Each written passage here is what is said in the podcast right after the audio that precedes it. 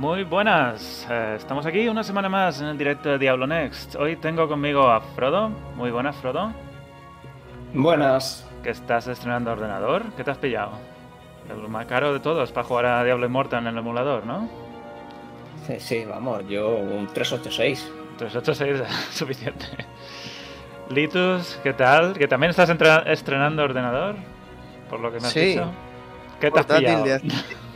portátil de hace 10 años, un HP, no me preguntéis qué modelo es, y con Windows 7 de Servipack 2. No, tiene todas las teclas y, y, y pantalla. Y pantalla, y pantalla. Madre mía. Y ratón de dos botones. Arcan, bienvenido de nuevo. Hace semanas que no te pasabas. Muy buenas, ¿qué tal? ¿Qué Yo estás- también me pillo orden... qué Yo también me pillo ordenador, ¿eh? ¿También? Yo también. Nada, he pillado un Ryzen 7. Nada, poquita cosa. Y la gráfica, la gráfica hasta 2022 no habrá gráficas nuevas, así que sigo con una RX 470 mugrosa de 8 GB.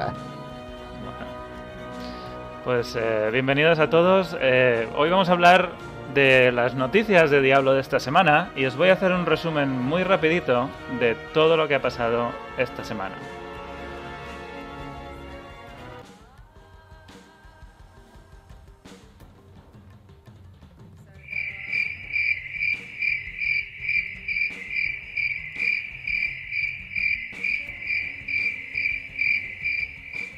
Empezamos.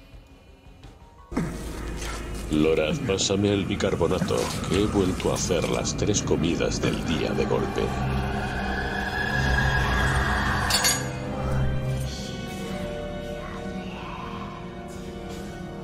Buen trabajo, Oradrim.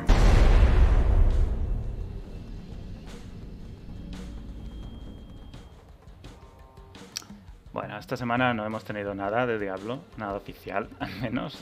Y como, como todas las semanas siempre nos toca escarbar y buscar detrás de las piedras, a ver con lo que, con lo que podemos hacer un directo. Pero oye, alguna cosa tenemos. No es que no haya sido absolutamente nada. Vamos a empezar con Diablo 2. Vamos a empezar desde, desde lo más viejo.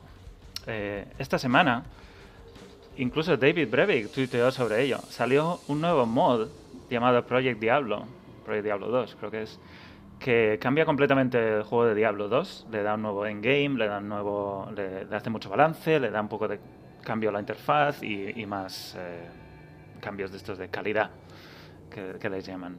E incluso David Brevik tuiteó sobre ello y, y David Brevik siempre ha sido un eh, muy fan de todos estos mods de Diablo 2. Les, les encanta ver cómo la comunidad ha cambia- ha- es capaz de cambiar el juego y de darle más vueltas de lo que ellos pudieron hacer cuando dejaron Blizzard. Y la verdad es que eso jamás ha vuelto a pasar ya en Diablo. Diablo 2 sigue siendo eh, uno de los juegos con más mods y, y más variaciones que ha, que ha habido en, en- en general.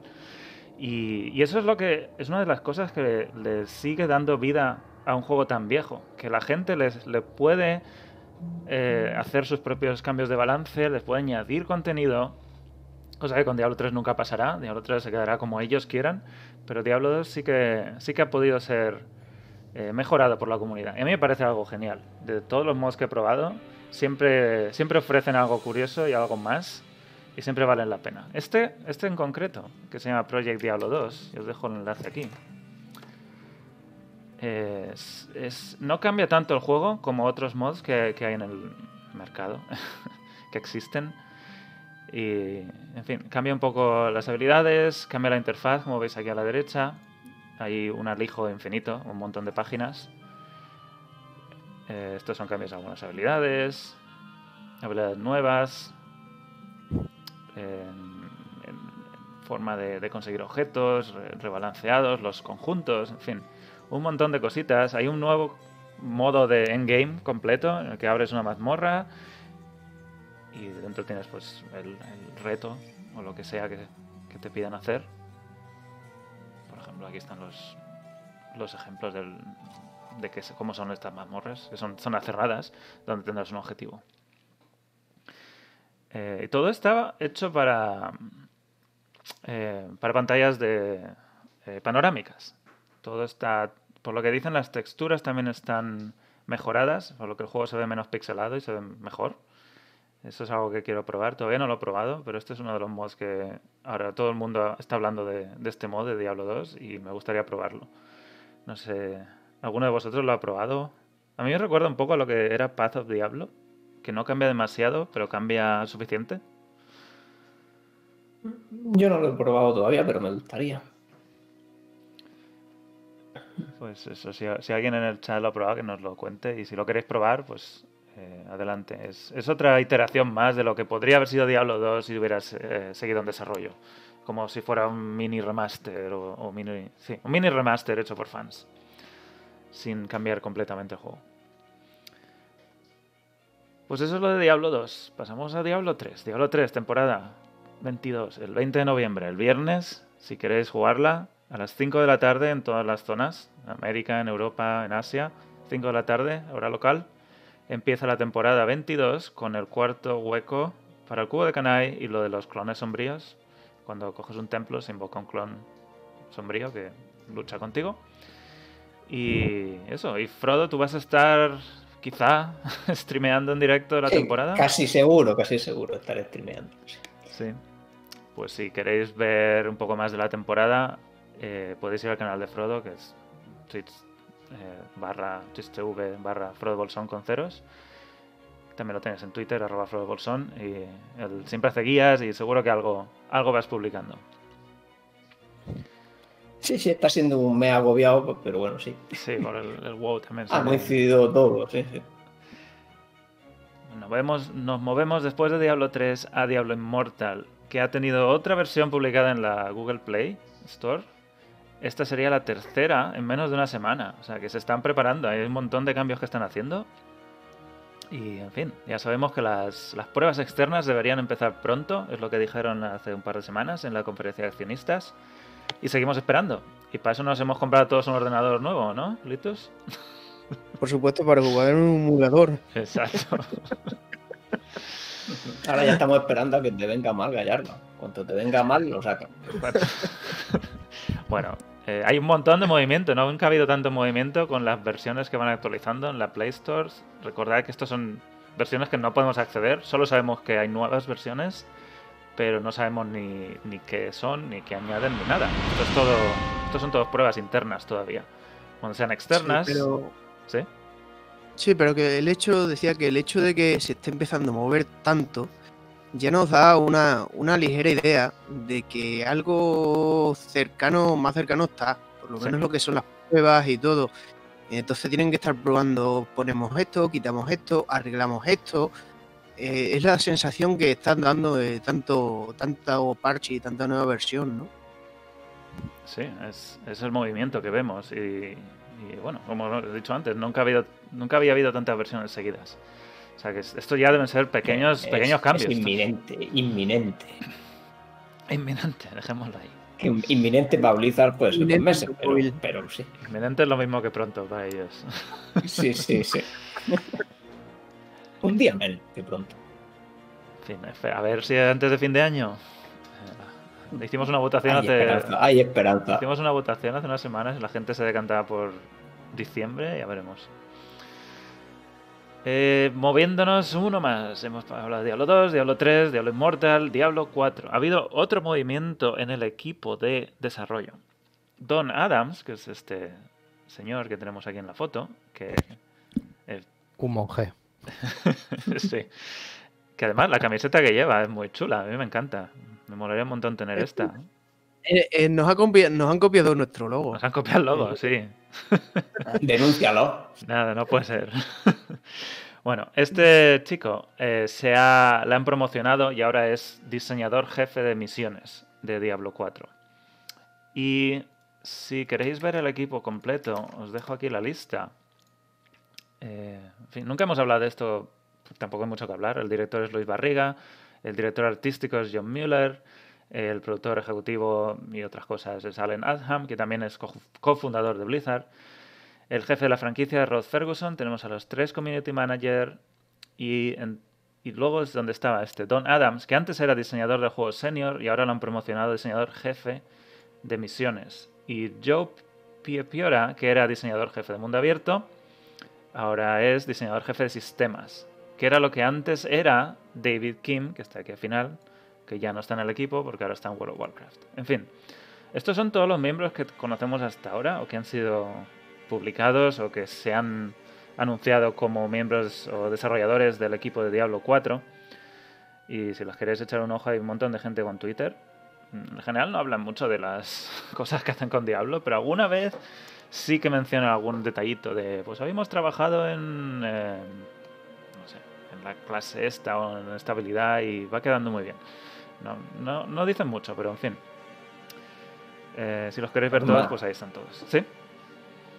No digo que es normal que no hablen mucho. Ya, todo esto está siempre muy, muy controlado por Blizzard.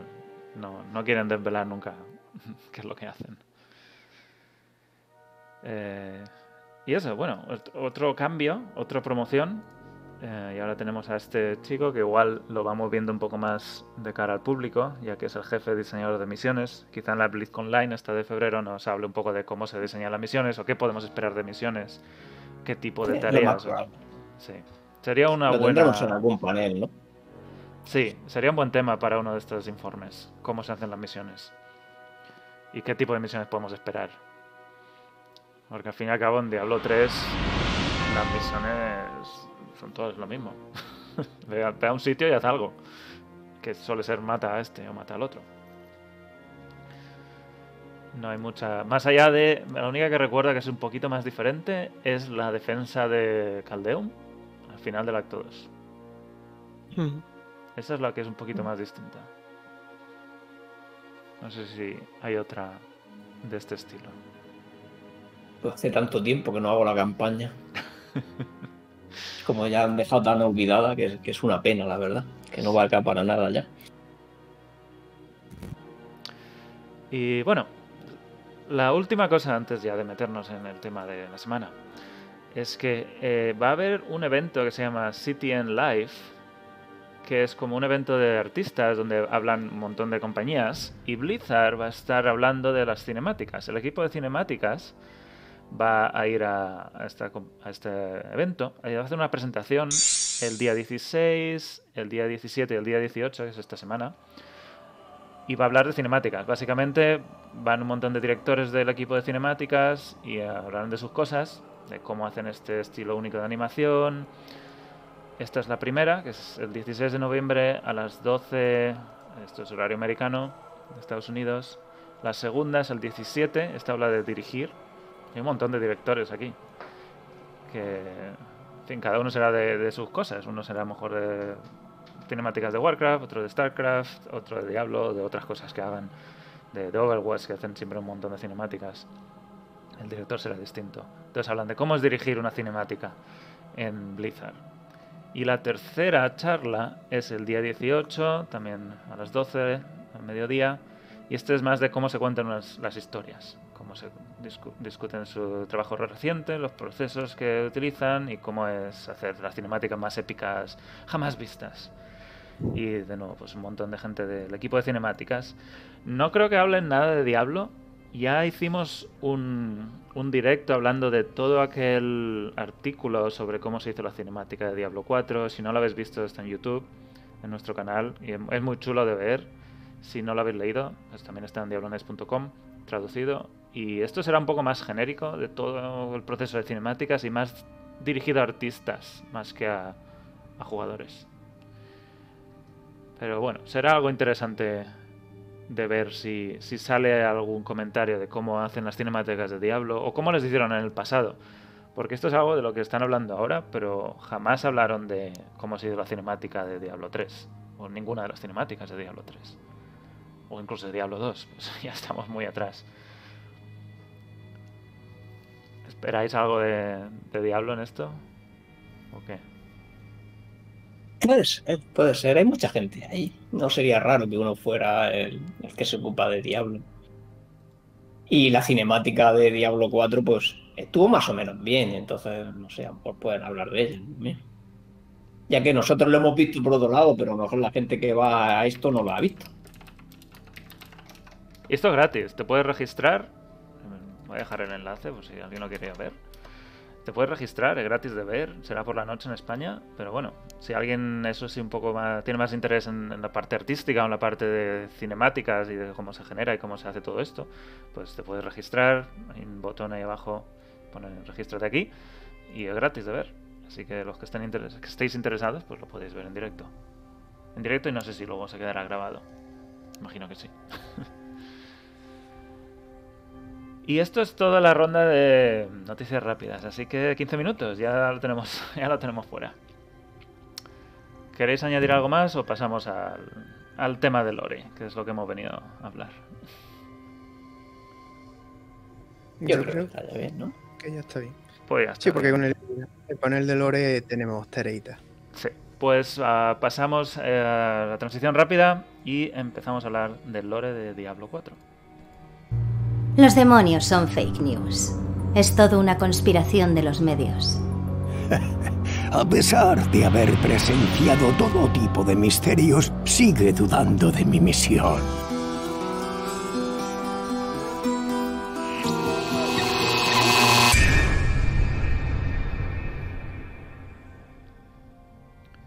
Esto estuvimos hablando la semana pasada en el especial del aniversario y hablamos de los paneles y cómo vivimos la, la BlizzCon y se nos quedó el panel de, Mundo y Lore de Diablo de Diablo 4 que hicieron en la, en la BlizzCon. Así que voy a buscar el vídeo y lo pongo al principio que debería ser aquí. No, un poco antes.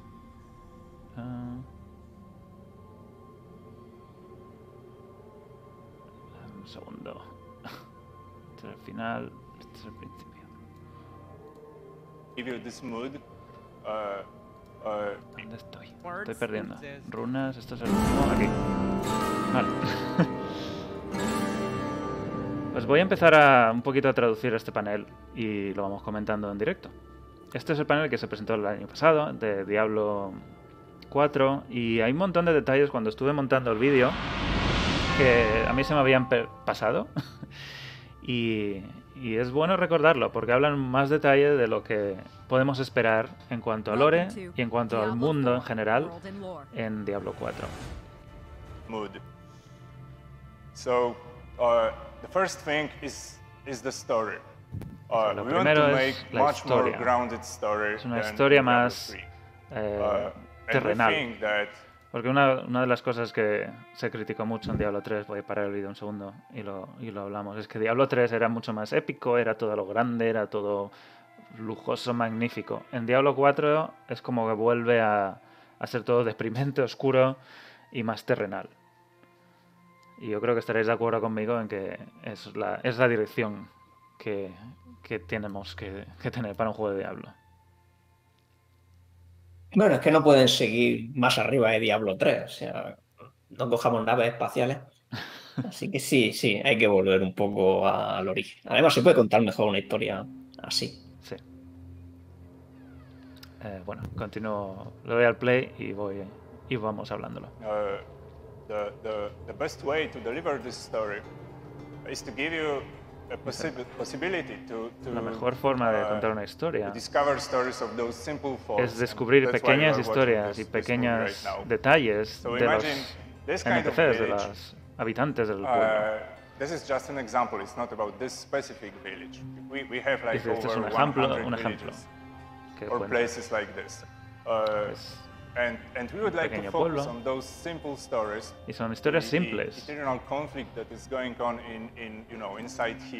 Y hay conflictos que uh, pasan en ese, pueblo, pues sus, historias personales, los demonios están atacando, y es un poco a escala más pequeña de lo que uh, vimos en Diablo 2, en Diablo 3, como por ejemplo, para un segundo, para que lo pueda hablar bien.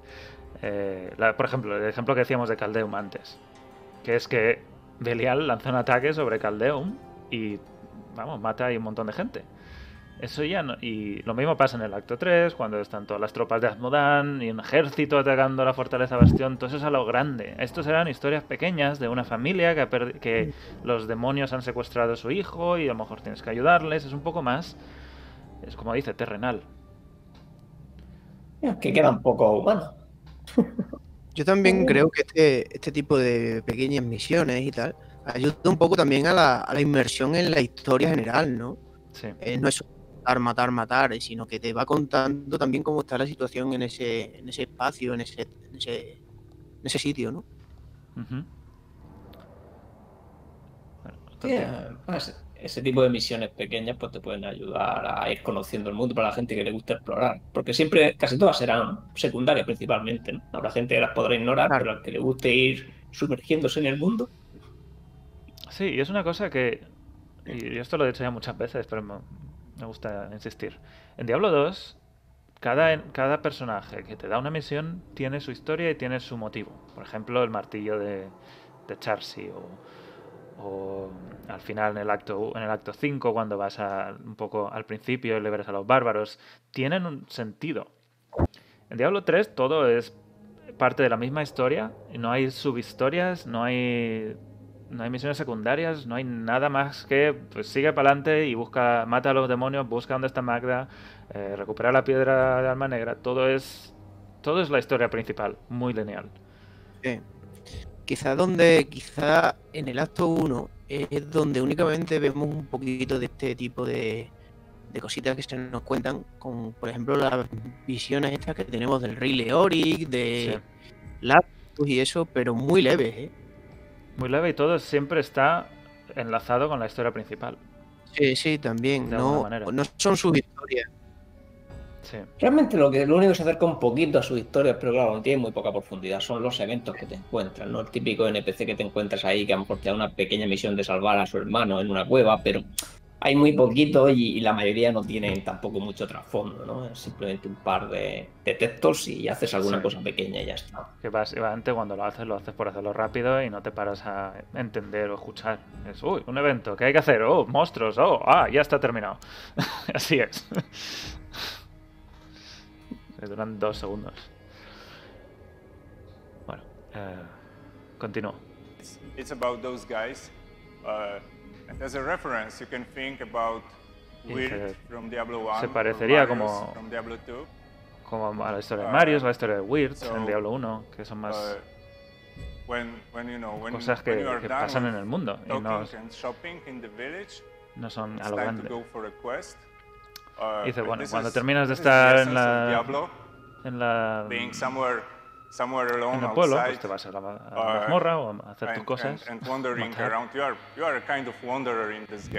Dice que eres como un uh, vagabundo, que vas, vas eh, andando o yendo solo, básicamente. esa sensación de soledad Uh, que se perdió en Diablo 3 también. And here there is one more important thing. It's it's about visual storytelling. Dice que es la forma de contar cosas visualmente también. It's not about creating spectacular. Dices, no es- no es- no se trata de crear cosas espectaculares, sino uh, Crear esa sensación de claustrofobia. Uh, Y para eso no, es- no hay que hacer las cosas a lo uh, grande, hay que hacer las cosas pequeñas y que puedas puedes relacionar lo que ves en pantalla con lo que a ti te da miedo, o lo que tú puedes encontrar claustrofóbico. Dice que las temáticas medieval, de- de cultos, de sectas.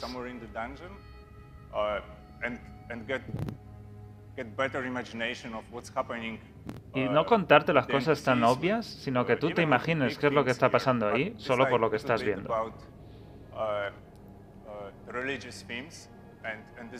Vamos a tener a Modan llamándonos por teléfono. uh, Exacto, eso. Bueno, para aquí un segundo porque has metido ahí. Has metido ahí un buen tema. ¿Qué pasa en Diablo 3? En Diablo 3 están todos los, los bichos tuiteándote qué es lo que están haciendo en cada momento, dónde están y qué es lo que tú no vas a hacer porque ellos son demasiado buenos para ti. Y eso se Como ve. los malos de película. Ya en- ya el acto contando uno- sus planes. Exacto, es, es, es una caricatura de un villano. Y ya en el acto 1 Magda pues empieza ahí, oh, no vas a conseguir nunca la espada, oh, me llevo al, al forastero este. En el acto 2 igual no pasa tanto, porque se supone que Belial está mintiéndote y, en fin, también tiene su... Bueno, en el acto 2 está el favorito de Arkan. ¿Arkan? Sí, sí, sí, sí, sí, sí, sí, sí. Sabes a quién digo, ¿no? Claro, tío, Zoltun, el gran Zoltun. El gran Zoltukule y sus risas malvadas. ¿Alguna vez lavas tu mochila? En el acto 1 tenemos a Magda, en el acto 2 tenemos a Zoltan Kule contándose, contándote tus cosas y, con esa risa malvada. En el acto 3 tenemos a la cabeza de Azmodan que se aparece cada 10 minutos contándote sus planes.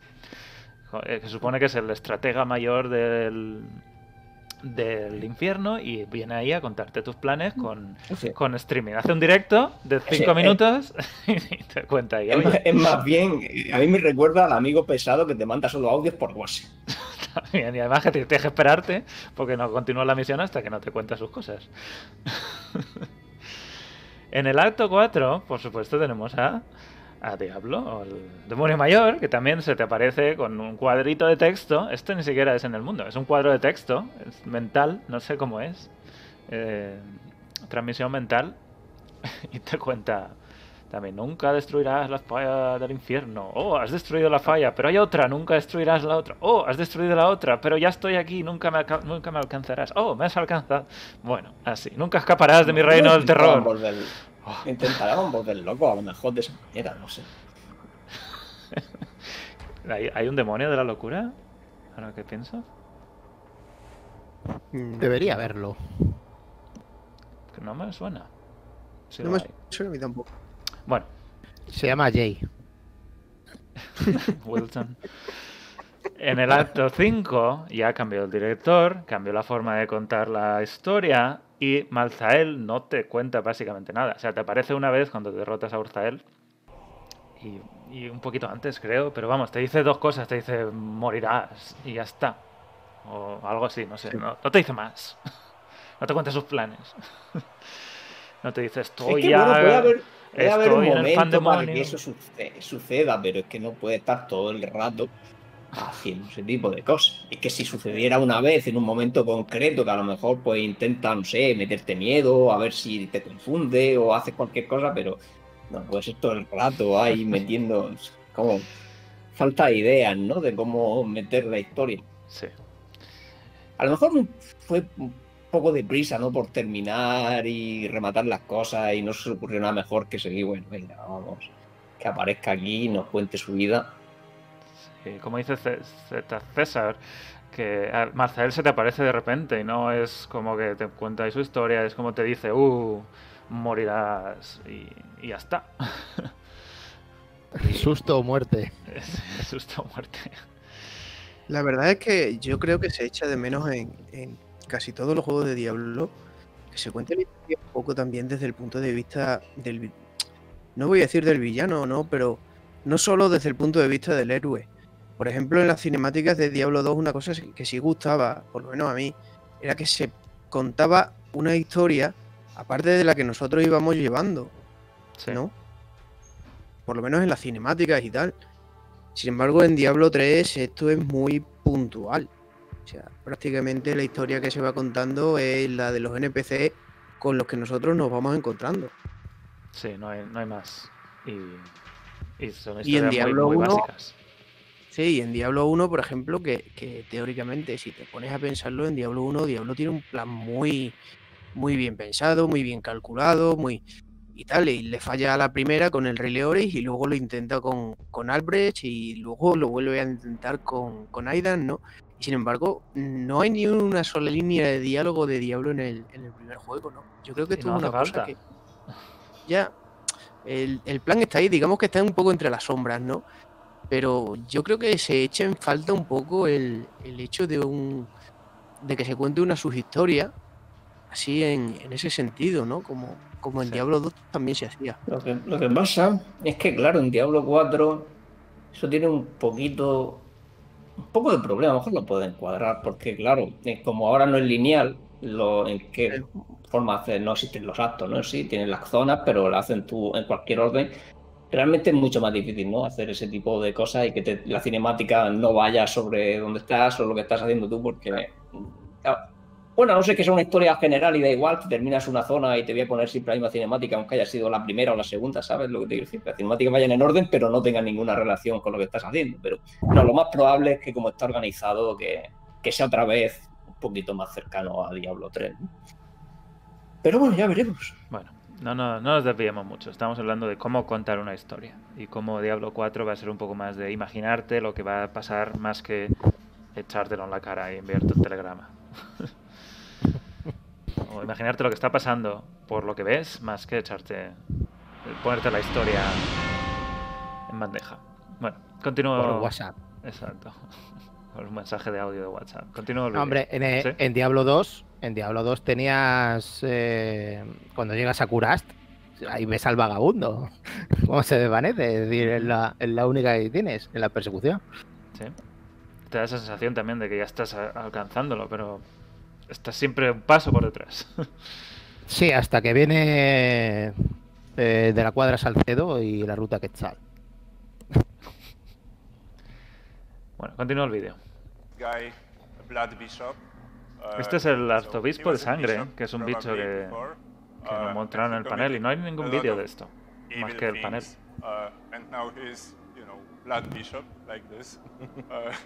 Es uno de los jefes, mini jefes que encontraremos. Dice muchas temáticas religiosas, con cruces, como veis ahí en el, en el fondo como santos, incluso con el aura en la cabeza. The está mi hardcore enterrada. Diablo Y bueno, ahora se pone a hablar un poquito de la piedra. 3. Um, De cómo que Diablo terminó has Diablo worked a 3. seriously long game to acquire an, an artifact known as the Black Y dice que Diablo pues, estuvo 20 años planeando eh, juntar a todos los demonios para meterse en la piedra de alma negra y así pues eh, ser el demonio mayor. Y ese, ese plan así un poco de la manga que se sacaron en Diablo 3. Able to get all great essences, the evil essences within it, so he can power himself up, todas up to be the singular prime evil. para As soon convertirse as en he el did demonio so, he mayor. marched up to the high heavens and tore Ir a down los the diamond cielos, gates. How romper metal la- that? el arco cristalino So after that, Diablo started laying waste to the high heavens, and it was up to us y empieza a heroes to go up there to rescue los some altos angels cielos and y los héroes de demon. Nephalem. Uh, and we totally did so. Derrota and by a Diablo. doing so, the Black Soul Stone eventually was freed from Diablo. y libera la and piedra came de alma negra the del cuerpo de, de Lía, en este caso. Entonces Now, Tirael, Tyrael knew it wasn't safe to keep y the esto se cuenta, para un segundo, se cuenta en el libro de, de Tormenta de Luz, De luz. Tirael recupera la piedra de los altos cielos porque eh, los, los- el consejo de Angiren no sabe muy bien qué hacer con ella y están así como debatiendo qué hacemos, qué hacemos. Total, que Tirael dice, no, esto no puede quedarse aquí porque está cor- corrompiendo a los arcángeles, se la lleva con un grupo de gente y la entierra en Corvus. Y ahora es cuando cuenta la historia. So he took his reformed Herodrum and he Recoge a los brought it back down to había Sanctuary reformado. where it would be safe. Well, Y I la- use the air se la lleva quotes a because uh, if you remember the introductory cinematic of Reaper of Y esa es la Souls, introducción de Reaper of Souls. La Malthael, uh, ¿Cómo, Litus? que decía que casi la historia que tienen los libros, por lo menos incluso, está mejor contada que, que en el propio juego, ¿eh? Ese no, en el Porque juego ahora no que está muy clara. compra sí, el juego es muy simple. Historia, pero en Tormenta de Luz, por ejemplo, tiene un desarrollo, tiene un, Sí. no sé, parece más, parece que está mejor llevada la historia. Sí. Es, eh, es eso, asaltan los altos cielos, de hecho, Tiraelis, el grupo de Horadrims. mm, roban la piedra del mundo. perdón, la piedra de alma negra. Y sin, sin, sin el visto bueno de los arcángeles, que están en medio de una batalla en ese momento. Y se la llevan a las ruinas de Corvus. Y ahí es donde empieza la cinemática de Diablo 3 Reaper of Souls. Donde la, la ponen en este pedestal, llega Malzael y se la lleva. Eso es, eso es el principio de la expansión. Hay que the que most Mal- Malthael violent llega y se la Uh, lleva. Something Después de llevársela, empieza a, co- a- A comete squad- genocidio y empieza a matar a toda la humanidad. sanctuary, a scores of recuperar sus humanity were almas. just being slaughtered wholesale. It was up to us No solo en stop sino en, all- todo el mundo de Santuario. again, because we're La población queda diezmada. O sea, unfortunately, que al final conseguimos derrotar a. Mazael, pero ya, ya ha llegado Diablo 4, a, a- a matar a un montón de gente. No solo eso, sino que rompe la piedra de alma negra y absorbe todas las esencias de los demonios. Después de derrotar a Malzael, las esencias se dispersan de nuevo en el universo, incluidos los demonios, los siete demonios mayores y el resto de almas que estaban encerradas ahí. Y ahí es donde no sabemos muy bien qué, es, qué pasa con todo eso.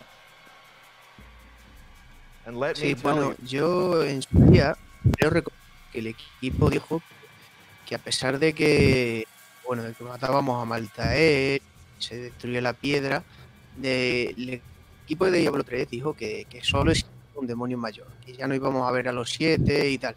Sin embargo, ahora Diablo 4 ha vuelto a ser canon, que los siete se han vuelto a separar. O sea, Sí. ya sabemos que está por ahí Diablo, que vuelve a estar Ian Dariel Uriel, eh, tienen la potencia en el juego y por eso entendemos que, que los siete están por ahí. que vuelven a ser siete y no uno. Ay, ay, ay. Mucho loot, mucho loot. No, eh, em, eh, es que lo dijeron en un streaming eso. Decir, yo las tuve perras con lo de la Wikipedia en inglés.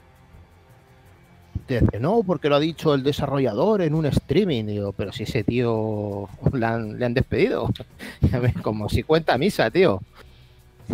Es decir, no hay nada en el lore que te diga que tú metes en, eh, una piedra a 25 mil millones de, de personas. Y mira, ahora solo hay una entidad, fíjate tú. Fíjate tú que, que la cinemática final se ve cómo salen las almas de Maltael. Salen todas. Sí. Vaya por Dios, es decir, siete son uno, ¿no? Pero todos los que ha absorbido, toda la comunidad que ha absorbido, toda la gente que ha absorbido, salen porque sí. Porque unos sí y otros no. Es decir, es absurdo. Es absurdo que, que te digan eso que solo queda uno. Sí, y yo- más, yo- más viendo lo que ha pasado sí, con Diablo teniendo 4. en Bueno, pues así, así me tiré tres o cuatro meses con los de la Wikipedia en inglés. En 2018, cosas así. En, en el este oficial. Y más teniendo en cuenta que teóricamente mm, un demonio es, es más poderoso que, que- bueno, en principio no es, capaz de absorber a lo mejor la, la esencia o el alma de, de un mortal, ¿no? No tendría mucha lógica que La, la piedra, la piedra de, de Kule está preparada por Adria para que Claro. Diablo la controle. Por eso Diablo controla a- a- y, y tiene el poder de ¿eh? todos, Bueno, pero no porque sea Diablo. Continúo el vídeo. Sí, una de las cosas de los demonios es que no es que haya uno más fuerte que otros. Están, los tres mayores están al mismo nivel. De hecho, Diablo es el, el menor de los tres grandes. Sí, es el más joven. cierto. Mephisto, Mephisto es el, hermano mayor. el mayor de todos. Bueno, continúo el vídeo. Que no sé si acaba la parte esta de Malta del todavía. folks, as a Diablo historian, them being out Y este señor que está aquí dice que es el, his- el historiador de Diablo. Así que hay que tener. Este es el nuevo. ¿Cómo se llamaba? Ah, No, es nue- no es nuevo, eh, eh, ese tío ya estaba en Diablo 3. sí, Ese sí, pero ¿quién era antes? El Ver. oh, Leonard Boyarsky, Eh. Boyarsky era el lead world designer. Sí, pues ahora parece que este es el que se dedica. Este es el que nos va a contar el lore. Y si alguna vez le hacemos preguntas, pues le haremos preguntas duras de esas, Arcan. De ¿qué pasa? Será- Esto que dijo que en el streaming. que eran siete. Tendrá- no, él- ese tío tendrá el puesto que tenía Metzen, Puede ser. que era el supervisor, que era el supervisor. Sí. Oye, queremos, el equipo quiere hacer esto. Pues le da el visto bueno o le dice que no, que tiene que hacer esto, cosas así será. No sé cómo lo tendrán montado. Continúo el vídeo. There, seriously bad news for us. So yeah, so that's uh, how we kind of ended Reaper of Souls. Dice que así es And como I have to say, it is so cool to say these words. It's time for Y ahora es cuando Diablo llegamos a Diablo 4. 4. Ah. Que recordad que son como son décadas después, dicen un par de So, décadas I don't want to get into any spoilers because that would totally be not Por cool. supuesto, but, no um, dicen ningún some quick spoiler. lore beats about who this lovely lady is. Her Pero name is Lilith. Lilith. Uh, you've heard the words creo daughter of hatred being said around. It's because she is the daughter of Mephisto, La hija de the Mephisto, la Lord hija of hatred. Um, it's kind of funny also that the Lord of Hatred, the, his daughter, actually would become the one to form a relationship with one of their que, wicked enemies, eh, the angels. Formó una alianza con Inarius, Uh, con Anarius los ángeles renegados y los demonios renegados. in which we all inhabit, juntos and the Nephilim that were created from robaron la piedra del mundo, crearon el mundo del santuario y dieron y universe generaron a los Nephalem. llamarlo. And now, Sanctuary, the world. As we talked Engendros. before, Malthael's genocidal campaign is just wrecked our world. Scores of death everywhere. you Humano, engendro, in- más o menos lo mismo. Sí. Dice, bueno, que el mundo ahora pues está un poco dominado por la muerte those- In that death, massive power vacuums have opened up across the world. y no hay un poder. No hay esas estructuras jerárquicas están un poco destruidas. You may have heard before, like the Zakharum and the Temple of the Es un poco más, arca- más em, anar- anárquico. ¿no? El templo de Zakaru no existe, eh, las religiones están un poco desperdigadas, las ciudades están sin líderes. And honestly, when I think about it all, I think about Lilith and I think about the world she Y- created. And the way, way we see the world now, Y dice, ¿qué, pens- qué estará pensando Lilith a- al ver el mundo que ella ayudó a crear así? that sanctuary they Y created to hide out from the eternal conflict, it's hard to believe there's any refuge left on Sanctuary. And Dice, with "No hay that refugio lovely thought, I want to kick it back en over to my Santuario." friend Jesse here that can dive into the little bit more of the world building. Y, eh, y así, así acaba esa, la historia que él cuenta. Ahora habla un poco más de, de la construcción de este mundo, del mundo del santuario. Creo que aquí es donde están las zonas. Okay, so I was talking earlier about our influences, and our biggest influence uh, for making Diablo 4 is every other La- Diablo game. la influencia más grande son todos uh, los juegos de Diablo de antes. So, um, the first thing that we knew about uh, the world of Sanctuary lo primero que querían 1 hacer con el mundo santuario era algo-. Lo Um, primero que ves del mundo santuario en there's juegos de Diablo es, es la ciudad de Tristán. chapel, pueblo de Tristán y la capilla. Entonces, las mazmorras, los bad 16 stuff. niveles que hay. Y alrededor pues Oh, hay unos puentes y hay otros NPCs. If you happen to read the Y eso es la zona pequeñita que está ahora en la pantalla. for Diablo 1, Y lo único que conocemos de Tristán y de about la, la historia de Diablo world 1 wasn't es básicamente por el manual y lo to poquito que te cuentan. So, things like the high Pero el manual tiene un the montón de cosas. El manual de Diablo 1 tiene un montón de historia. Eso ya no existe hoy en día. Antiguamente los juegos traían un manual. Hijos, hijos. Para, la- para la gente que no sepa lo que es. ¿no? Acercaos, niños, acercaos. Vamos a contar en historia. Hasta los hasta los juegos de lucha traían todos los combos en una en una hojita de papel. Ah, por había supuesto. gente que se los leía, ¿eh? Los manuales. El- yo me acuerdo de el de Neverwinter Nights traía un libro. Pero un libro, un libro de, de Dungeon and Dragon. un tocho. Bueno, continúo. Eh, dice, lo, lo- lo poquito que sabemos de Diablo es eh, por el manual y lo poco que te cuentan. Y habla, habla, el manual habla de bastantes cosas que luego se desarrollaron mucho más. Eso es un- muy típico en los juegos de Blizzard también con Warcraft. En Warcraft 2 el manual contaba muchas cosas que luego se desarrollaron. Luego en Diablo 2, pues tenemos la zona del campamento de las arpías y Tristán, los desiertos de Aranot y Lutgolin. A la derecha está Kurast y, y Travinkal. Y luego en el norte, ya en el acto 5, está la zona de- del Monte Reat. Y ahí se abre un poco el mundo. Empiezas a ver distintos entornos, distintas zonas, distintas culturas. Pero sigue sin haber una continuidad. Es, llegas a un acto, haces clic en un botón y estás en el siguiente.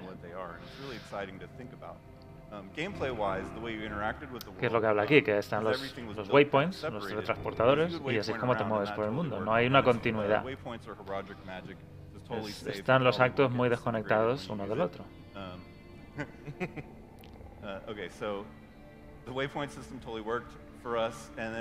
Dice, bueno, eso en Diablo 2 funcionaba, en Diablo 3 también todo funciona en base a teletransportadores y moverte haciendo clics en, en interfaces.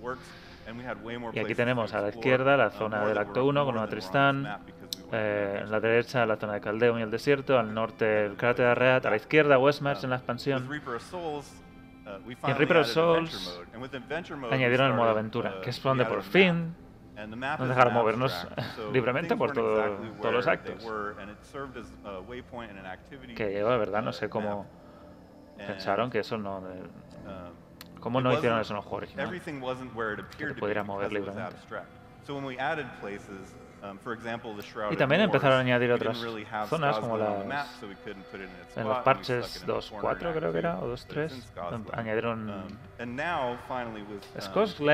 that we're y añadieron otras zonas. Y en Diablo 4, 4, y esta es la, la parte que nos toca, is este área es la que va a ser jugable. Y todo va a ser map, un área continua en la que te puedes mover de un sitio a otro. eh, y pasarás por unas montañas o lo que sea, cambiarás de zona y eso te cambiará el aspecto. Y no world es un clic y vas a una 4, nueva zona. El mapa además tiene pues las zonas de interés, hay una mazmorra aquí, hay un pueblo aquí, hay un evento allá y toda esta zona es la que va a ser jugable. Hasta aquí The abajo. rest of the world is what we're building out. La zona de arriba, eso fue la demo de Diablo 4 en la BlizzCon. Uh, Quedaba para and I'm unas dos horas. 2, and I finished Act 1 for the Y, y aquí habla de los mapas, de cómo cambiar los mapas. Este es el primer mapa de santuario que tenemos de Diablo 2. En el manual de Diablo 2 está. first time. Que Sí. no, está, no está todavía muy desarrollado. Hay, hay, por ejemplo, la zona de arriba del Monte Real no está en una isla. Es todo mucho más. Luego esto lo cambiaron. Imagino que en Diablo 3 quisi- quisieron hacerlo un poco más oficial que este mapa que solo está en un sitio. La zona, la zona este tampoco está, es- tampoco está completa. No sabemos cómo acaba esa parte ahí. Sí. Todo esto estaba muy, muy poco desarrollado cuando Chris Metzen hizo este, este mapa. Que en, el juego no 2, está. En el juego no tienes ni idea ni qué está en el este ni qué está en el oeste. uh,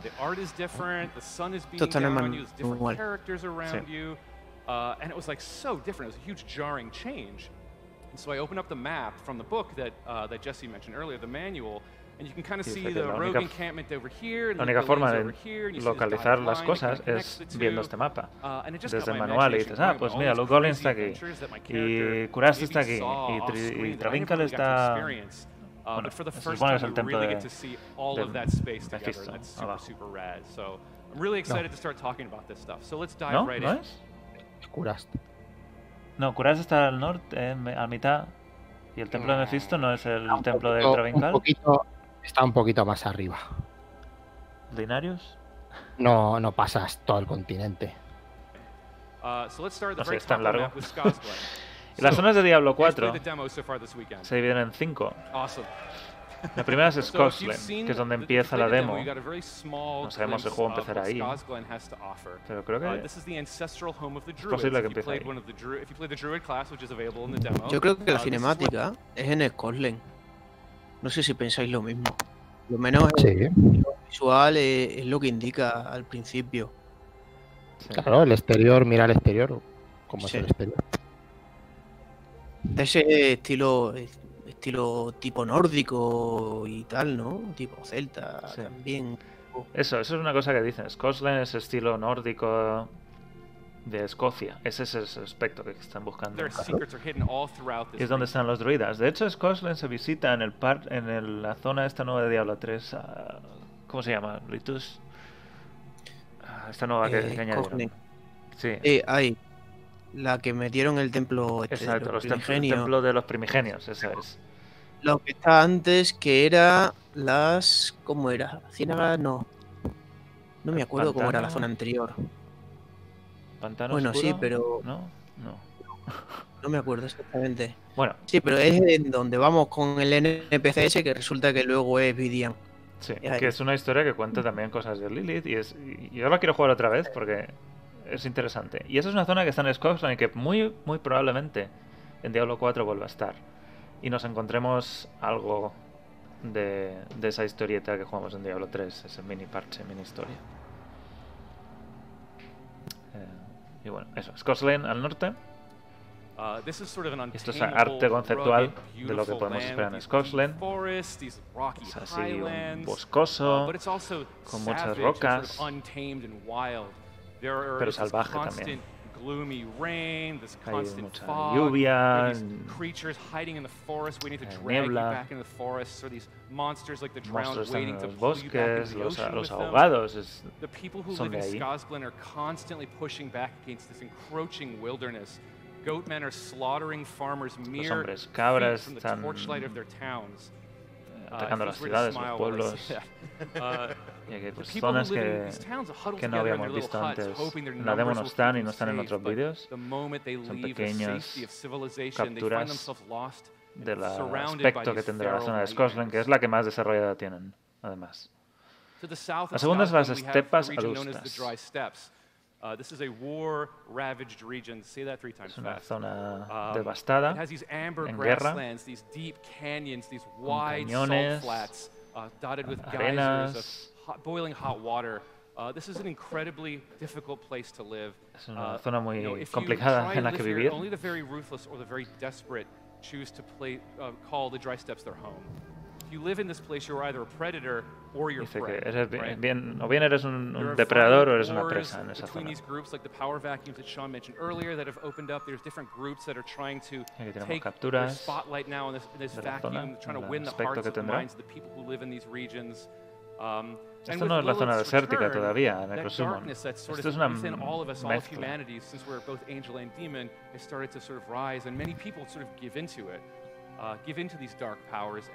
Uh, Dice, mucha gente se, se deja llevar y se entrega a los poderes oscuros para sobrevivir. Las cimas fracturadas al este, Al sur de Scotland, al este de las- la última zona. Esta lot es una of zona inspiration helada, from those classic Victorian Gothic horror themes. con so if you have a secret inner aspecto Gothic kid like I do, I victoriano, think you're really going to like this arquitectura a victoriana. So the people who live in the Fractured Peaks, they have this horrible La anxiety gente- all the time. They la gente vive allí, hair on the back of their neck standing up. Saben like que hay- watching them from these que dark, les están buscando, que les están mirando los demonios, les están to prey on them when any moment of intentando atacar continuamente. Uh, when the sun goes down cuando inside the cae fractured el sol, towns, those doors las- get barred, they get locked. If you're outside in uh, the night Cierran puertas, peaks, in the fractured peaks, tapian las paredes para que those monsters para poder sobrevivir a los monstruos que los atacan durante la noche. cold will just freeze it in your veins. Y además es This is also un the home to aspecto a, a congelado. group of religious zealots whose sort of fervent belief in their higher powers una keep zona them montañosa con- warm and con nieve. safe on those dark, scary nights, but leave them completely ignorant of the dangers that are slowly, slowly encroaching upon them. Y todo lo que dicen tiene ese aspecto de ataque inminente. Uh, Hawazar, south, o las ciénagas también se llaman. swamplands of Hawazar. Poison, disease, Está al sureste y esta es una zona de, de aguas Uh, infectadas, Hawazar venenos, venenos mortales o criaturas venenosas mortales. This is a place of, of madness, of Una black zona de locura. Who can tell how much what you see is real or just some kind of que no se sabe qué- bien qué es Uh, real y qué no es real. Dice la gente que va allí va porque quieren ser olvidados, quieren- no quieren saber nada más del mundo. Quieren alejarse de las fuerzas de la ley y el- orden. de cualquier civilización.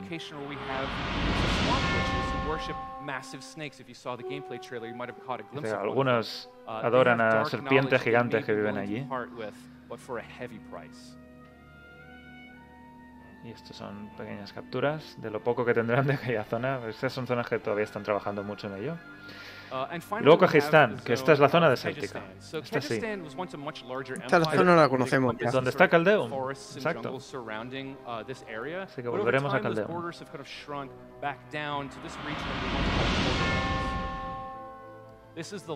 ¿Creéis que pondrán, una vez que ya hemos estado en esta zona, que la conocemos por Diablo 3, ¿creéis que pondrán ese? A ver, no exactamente igual, evidentemente, no serán los mapas igual, pero ¿creéis que serán las mismas localizaciones? Hombre, alguna pondrán.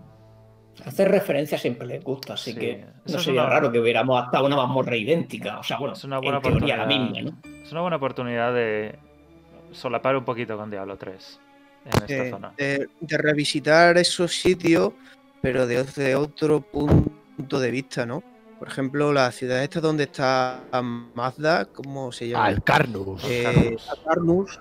Alcarnus, Alcarnus. Imaginaos, por ejemplo, el volver al Carnus como un nuevo asentamiento o un nuevo, no sé, un nuevo Sí, bueno, ver cómo ha cambiado, ¿no? Porque todo estará totalmente destruido, cambiando la capital, no se parecerá en nada. Puede ser interesante ver los cambios, ¿no?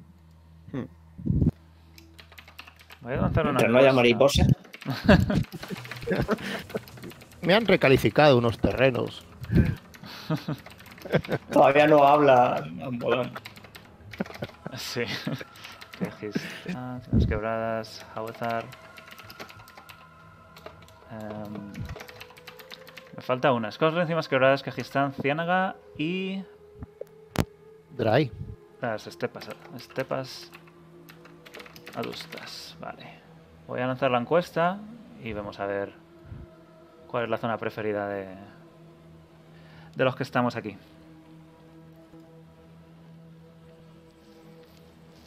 Eh, bueno, continúo el vídeo mientras, mientras votamos. surrounding uh, this area, but over time those borders have kind of shrunk back down to this region that we once called the borderlands. Dice que esas son las zonas que se llamaban las tierras fronterizas. Of the Zakarum faith. Years of decadence and corruption Y son décadas de corrupción, ataques. Of the people who live in this region. Han dejado a la gente sin esperanza. Si nos fijamos, pues un poco el, la- el estilo de las piedras y todo es, es como el que hay en Diablo 3. Es con el motor de Diablo 4 y si y es a lo que iba en su día, Diablo 3 la discusión que places con Rob, que si- nos está escuchando, el estilo de Diablo, o sea, el estilo artístico de Diablo 3 no es malo.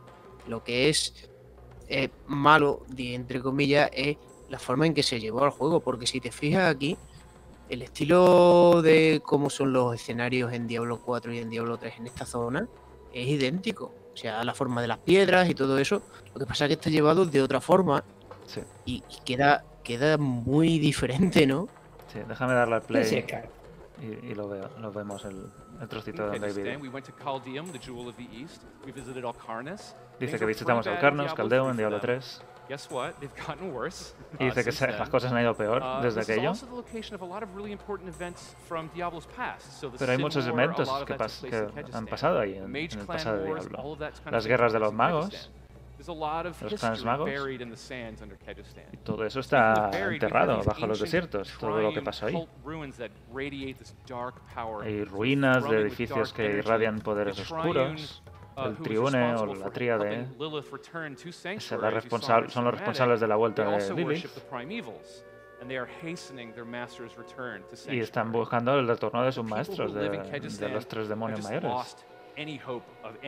Dice que dejan, no Uh, dejan ninguna esperanza a los ciudadanos, a los habitantes de allí. Una suspicion that paranoia de, se sospecha de quiénes eran miembros de, de estos cultos. Ah. Y aquí hay un, poquito de capturas de la zona. Que esto, pues sí, ya so está. Básicamente, la captura que pusieron no dura mucho, pero son dos segundos de ver cómo se parece un montón a también lo que veíamos en Diablo 3. Esto. Ritus, ¿querías comentar algo de, de aquí? No, ¿Del esa estilo? zona, el, el estilo, que si nos fijamos las piedras, como, o sea, con esos picos y eso, them. estamos en el mismo estilo, estilo, ¿vale? Que en Diablo 3, o sea, lo que pasa que es que con el motor este, con otro estilo visual, digamos, diferente, más hiperrealista, pues queda muy diferente. Parece, es el mismo sitio, pero si nos damos cuenta, Sí. cambia, ¿no? Sí, sí, es que al final pequeños detalles, incluso iluminación y cosas de ese estilo pueden cambiar totalmente la dirección artística. Porque no, la de Diablo 3 realmente no era mala. Tú ves los bocetos y los modelos y son buenos. Exactamente a eso voy. Que lo que es, digamos, malo, entre comillas, es cómo se plasmó en el juego de, con ese aspecto tan, tan, eh, caricaturesco. Aquí es el mismo estilo, pero más hiperrealista. Y por eso cambia tanto. Si no habéis votado la encuesta, lo tenéis ahí en el chat. Así que decidnos cuál es la zona que más os gusta de estas cinco que vamos a tener en Diablo 4. Luego nos dijeron que se expandirían expansiones, así que recordar Scotland, la zona más al norte de ambiente eh, con bosques y lluvias. Al oeste tenemos las estepas adustas, que son zonas montañosas y más desérticas. Kegistán es el desierto que estamos viendo ahora completamente. Caldeum está ahí, ya lo hemos visitado en Diablo 3. Las Ciénagas, una zona así de pantanos, parecida a lo que sería el acto 3 de Diablo 2, porque está muy cerca también de ahí. Y las cimas quebradas son las zonas de montañas eh, heladas, que se parecerán más a lo que hemos visto en el acto 5 de Diablo 2 también, o el 3, acto 3 de Diablo 3.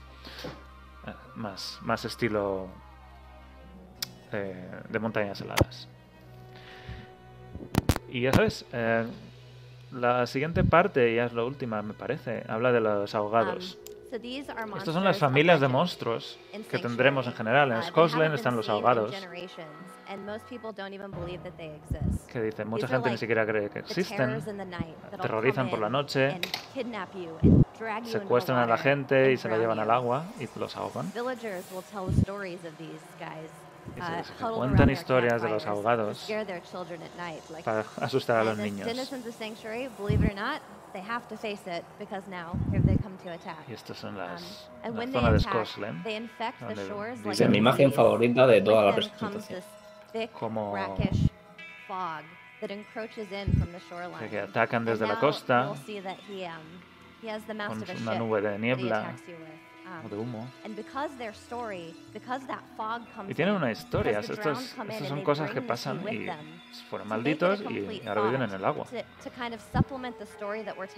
Dice que suplementa la historia de- del juego original y le da Um, más profundidad a lo que pasa en la zona de Scotland. Uh, Y esta es la, la Um, Sea Witch, la bruja del mar, que está en la demo. uh, Estuvo en la demo, es uno de los mini jefes que hay. Esta es la to lucha con, make the game con more este of a mini jefe. complete thought. One, because she's Esto habla de ah, está ahí los, los ahogados. Y hay otras zonas que tendrán otras familias. Ahora mismo no me acuerdo cuál enseñaron en la- una de las últimas actualizaciones. ¿Recordáis qué familia era? Era la de los bárbaros estos, los caníbales. Los caníbales, correcto, sí. Los caníbales estarán probablemente, no lo sé, porque se supone que vienen de Arreat. No lo sé. Se supone que son bárbaros, ¿no? Decían que eran bárbaros en su Sí, día. son bárbaros que después de la destrucción de la piedra del mundo no sabían muy bien qué hacer y se de- dedicaron a vagar por el mundo buscando algo que hacer y se entregaron a las artes oscuras y ahora son caníbales. Pero sí, son descendientes de los bárbaros.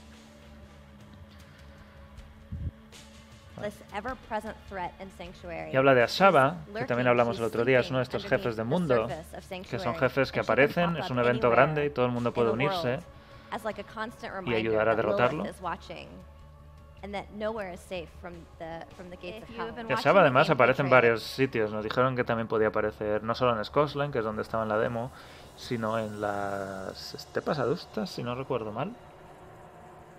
También podía aparecer. Como los nuevos jefes de falla. Bueno, también depende de cómo lo dejen al final. A lo mejor lo dejan solo en un sitio, eso ya. Sí. Y aquí habla de Duriel y de otros monstruos. Nos, de- nos you sale un poquito del vídeo de cómo es Duriel, el modelo, que es, bueno. Um, pone los he's pelos de punta to verlo así, 4. If you de don't know who cerca. he is, his name is Duriel, and he is the Lord of Pain. Duriel, el señor del dolor. 2, Y aquí tenemos la lucha con el señor del dolor. También el señor de los gusanos. Y los one gusanitos, esos que a mí me encanta pisarlos, eh. El diablo de los pisadas a todos, claro.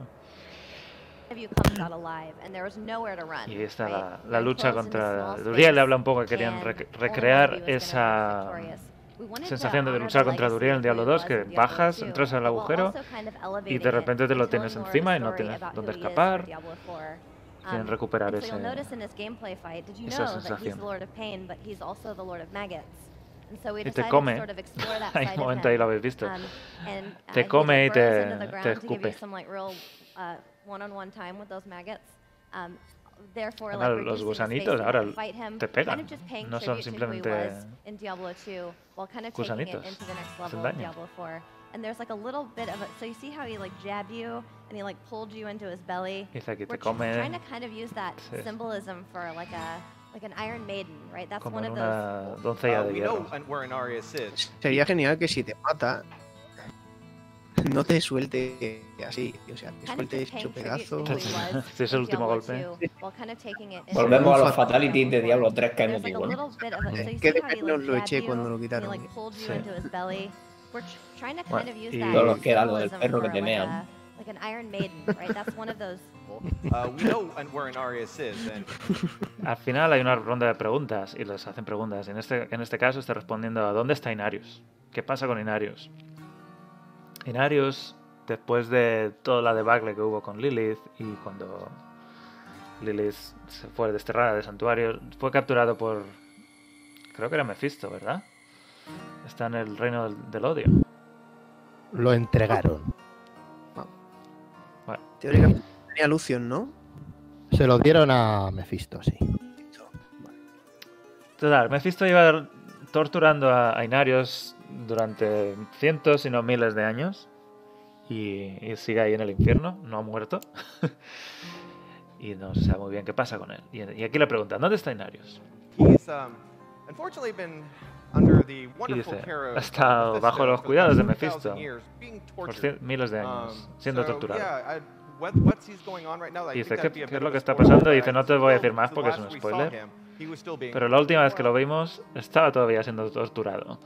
Y ahí lo deja. O sea que eh, seguro que vemos algo de Inarius en Diablo 4 y seguro que tiene un papel importante, igual que Lilith. Pero todavía no sabemos nada. Sabemos que sí. Pero no, no vamos a contar nada, porque nosotros hemos visto ya algo, ¿no? Um, o sea, otra pregunta que responden. Dice, ¿qué pasa con la generación aleatoria? Dice, are las zonas exteriores no son aleatorias, pero las mazmorras, que hay mazmorras exteriores um, e just interiores, as esas sí ya son aleatorias, generadas aleatoriamente, um, para like darle más variedad.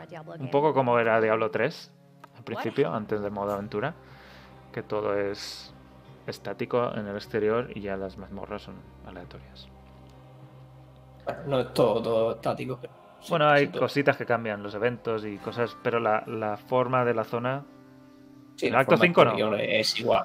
La zona exterior es siempre es igual, tiene la misma forma. Dice, ¿qué pasan las almas atrapadas en la destroyed?" piedra del alma negra? ¿Cuándo se destruyó? Esta es pregunta, la pregunta que decías antes, Arkan. Atento. Um, Dice. Y además, parece que diga Arkan. Antes dijimos. dice, antes dijimos que estaban todas fusionadas. Um, Pero, Pero, sí. and uh, Dice, with the Horadrim, pero después de consultar con los Horadrim, Conmigo. uh, Dice, de estar tan- de estar tan juntas, al final lo que quieren es separarse.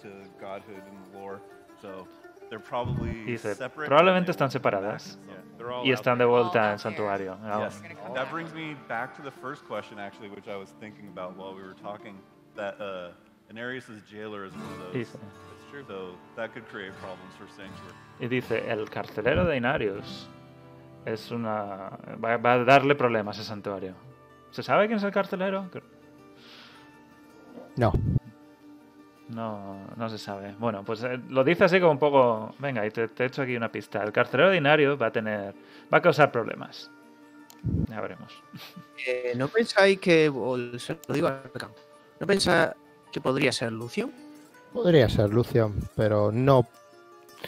Mm, si la misma persona de hace 3.000 años, pues sería otra persona, no sería Lucian. Yo creo que será otro demonio. No creo puede ser Lucian, pero Sí, puede ser alguno que conozcamos, puede ser un- uno nuevo realmente. Si es que no, Puede que ellos quieran, ¿no? Lo que nos quieran vender, vamos. Que Lily está en el juego, que está Inarius, yo creo que pueden meter tranquilamente a Lucio. Pero, vamos a ver, si era el cuñado. Si es que Ya, es el cuñado, ¿cómo le vas a poner al cuñado? Si se llevaba muy bien. Por 3.000 eso, por eso precisamente Si metería estaban, si estaban jugando al ajedrez con el mundo hace 3.000 años. Al cuñado no le va a poner. El suegro no va a poner al cuñado porque está ahí, hay cuñadismo. Le pondrá a otra persona, a un sádico. Yo le pondría, vamos. Bueno, veremos. Será, si lo he mencionado será porque alguna historia tendrá o alguna relación tendrá con alguien que ya conocemos. Y creo que poco más queda. Dice, Cain está muerto. ¿Será Tirael el nuevo Cain? Jesse? Um, that's an interesting question. Dice, es una pregunta interesante. That we have a narrator in Diablo 4. Dice, tenemos un narrador en Diablo 4. Um, so since we've said some time has passed since the events Dice, ha pasado un tiempo desde Diablo 3. and we know that the last time we saw Sabemos que la última vez que vimos a Tirael estaba con problemas de Uh, estómago. it's- it's hard to say where he is at this point without giving an exact date for the Sí. storyline. There's a lot of possibilities. Dice, hay muchas posibilidades de Um, qué es lo que ha pasado. uh, uh. Dice, en general, You los juegos de the Diablo ha gameplay habido un representante de Horadrim para que cuente la historia. Maybe that's somebody important. Dice, hemos visto a alguien en la cinemática que lleva unas ropas Horadrim. En la cinemática está donde se, se arrodilla eh, este hombre en la tumba de alguien que se- hemos dicho muchas veces que lo más probable es que sea Loraz en la tumba de Tirael. No lo confirma, pero dice que esa persona va a ser importante. Dice que es alguien al que tenemos que tener en, en mente y echar, tener un ojo encima de esa persona porque será importante. Nos va a identificar los objetos. ¿Quién nos va a identificar? El libro de Caín 20 años después. Eso es importante. Y dice, ¿habrá uh, gente que volverá? lot of characters like that that are really fun to play and are fan favorites. And they'd be awesome to bring Algunos back. favoritos les gustaría traerlos de vuelta, pero Uh, cómo será de la forma en que sea 4, so apropiada. Será algo de lo que uh, hablaremos en el futuro. Dice, uh, queremos asegurarnos de que lo que, lo que correct for Diablo 4. escojamos se oh, sienta orgánico, se sienta parte de, de todo y no sea un- una selección aleatoria simplemente por ganarte las... Por decir, oh, mira, hemos metido a este personaje, que es, lo paro un segundo, es un poco lo que pasó, me pasó a mí con el acto 1 de Diablo 3 con el carnicero. no sé si pasó lo mismo. Que no pinta nada y dice, toma, carnicero, solo por las risas. Totalmente. Ahí podían haber metido fuera a, a cualquier otro monstruo y hubiera colado igual. O sea, igual. Sí, puede Pero ser bueno, el tampoco es que tenga mucha historia de todas formas, no es que sea alguien que digas tú, pero bueno, sí. Le Claro, quitó, le quitó ese halo de no sé, ese halo místico al carnicero, meterlo en Diablo 3, yo creo. Quisieron hacerlo por, la, por hacer la gracia, es decir, la gente recuerda al carnicero, lo vamos a meter otra vez, pero yo creo que les salió lo contrario. F en el chat.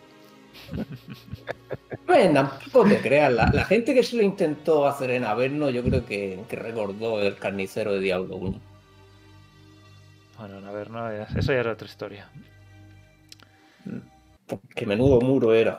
El impacto principal de verlo la primera vez que juegas no tiene nada que ver con el impacto de verlo en Diablo 1. Sí, no pinta mucho en la historia. Es que no.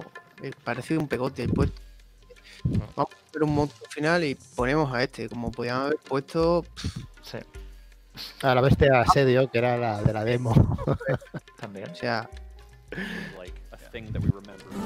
Y ya está, y eso es el final del panel de Lore y Mundo. Y eh, recontando la encuesta, parece que la gente le, le entusiasma más las estepas adustas. Yo he votado por las estepas adustas también, que esta zona es un poco más desértica, monta- muy montañosa. Y la que menos le gusta parece ser Kejistán, que es la- el desierto de, de Caldeum. Así que, ¿cuáles habéis votado? ¿Arcan ha votado? Yo me abstengo hasta que no me digan hasta que no me digan dónde está Ureg. Yo cuando me digan dónde está Ureg, yo voto a esa. deberíamos ir a Ure. No sé si la meterán en Kejistán o la meterán en la Ciénaga, pero una de esas debe estar. Debería estar. ¿Cuál has votado, Litus? Debe. No, no he votado. ¿No has votado? No votado. ¿Cuál votarías? No he votado. Pero ahora mismo votaría por Scotland. ¿Scotland? Votaría por Scotland. Es cierto que a lo mejor es que es la que más hemos visto y tal, pero no sé, el aspecto ese nórdico y tal me, me gusta bastante. Por ahora es la que más me gusta. Frodo, ¿cuál es tu opción? Druida for Life. Scotland también. Scotland, sí. Eh, No parece haber mucha gente entusiasmada por Scotland. Dos, dos votos, amigo. Bueno.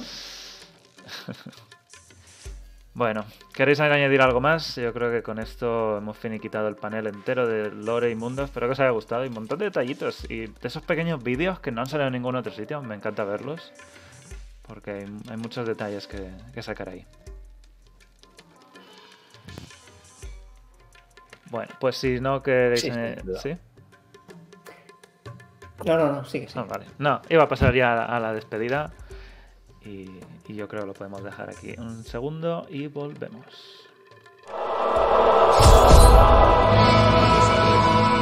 Visita diablonext.com para conocer las últimas noticias del mundo de Santuario. ¿Qué? ¿No tenemos cosas importantes que hacer?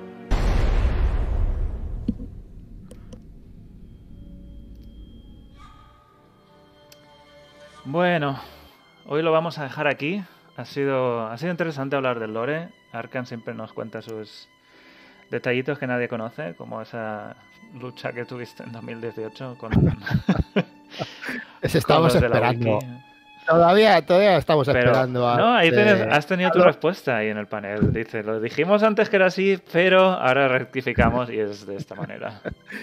No, ahora. Es el, el equivalente al de la camiseta roja. ¿Conoces al de la camiseta roja de, del WoW? Sí. Bueno, eso estuvo en Diablo, desde la pregunta de la April Fools. Que hace las preguntas. No, no, no, ese no, no, no. Ah, otro. no. El del WoW, Sí, el del WoW. el del WoW, el es, del WoW. Es uno que, que sabe un montón de lore, bueno, más que todos los del WoW, y siempre vaya a hacer preguntas que los pone contra las cuerdas. Por eso No, no. Arcan es nuestro. Es que ese tío, el, el tío del WoW, hizo una pregunta a Mece y al, y al otro fulano, que no sé quién es, de la historia de World of Warcraft, y dijo Meche, joder, pues tienes razón, tenemos que cambiar esto. y, y cogieron al tío y le, y le pusieron en- dentro del juego, como aprendiz de, Bien, bien. De Sí, un sí. este, pero bueno. A ver si te contratan Joder, un día. A mí me tenían que haber metido ahí en Diablo 3, en la catacumba, me tenían que haber puesto el cadáver. Cuando le dije al, al Basio que lo del, lo del monasterio. Bueno. De han hecho un NPC. Y ahora, y ahora estamos, y ahora estoy en la cruzada de, de Razma contra el, el invocador este maravilloso. Sí. Sí. Ver qué pasa con eso. Claro, ahora. Eh, recordad que esta semana empieza la temporada de Diablo 3, el viernes. Al final de mes, del mes que viene, deberíamos tener la siguiente actualización trimestral que hablará de objetos, nos dijeron. Algo más, pero el, el núcleo se centrará en, en los objetos y en la itemización.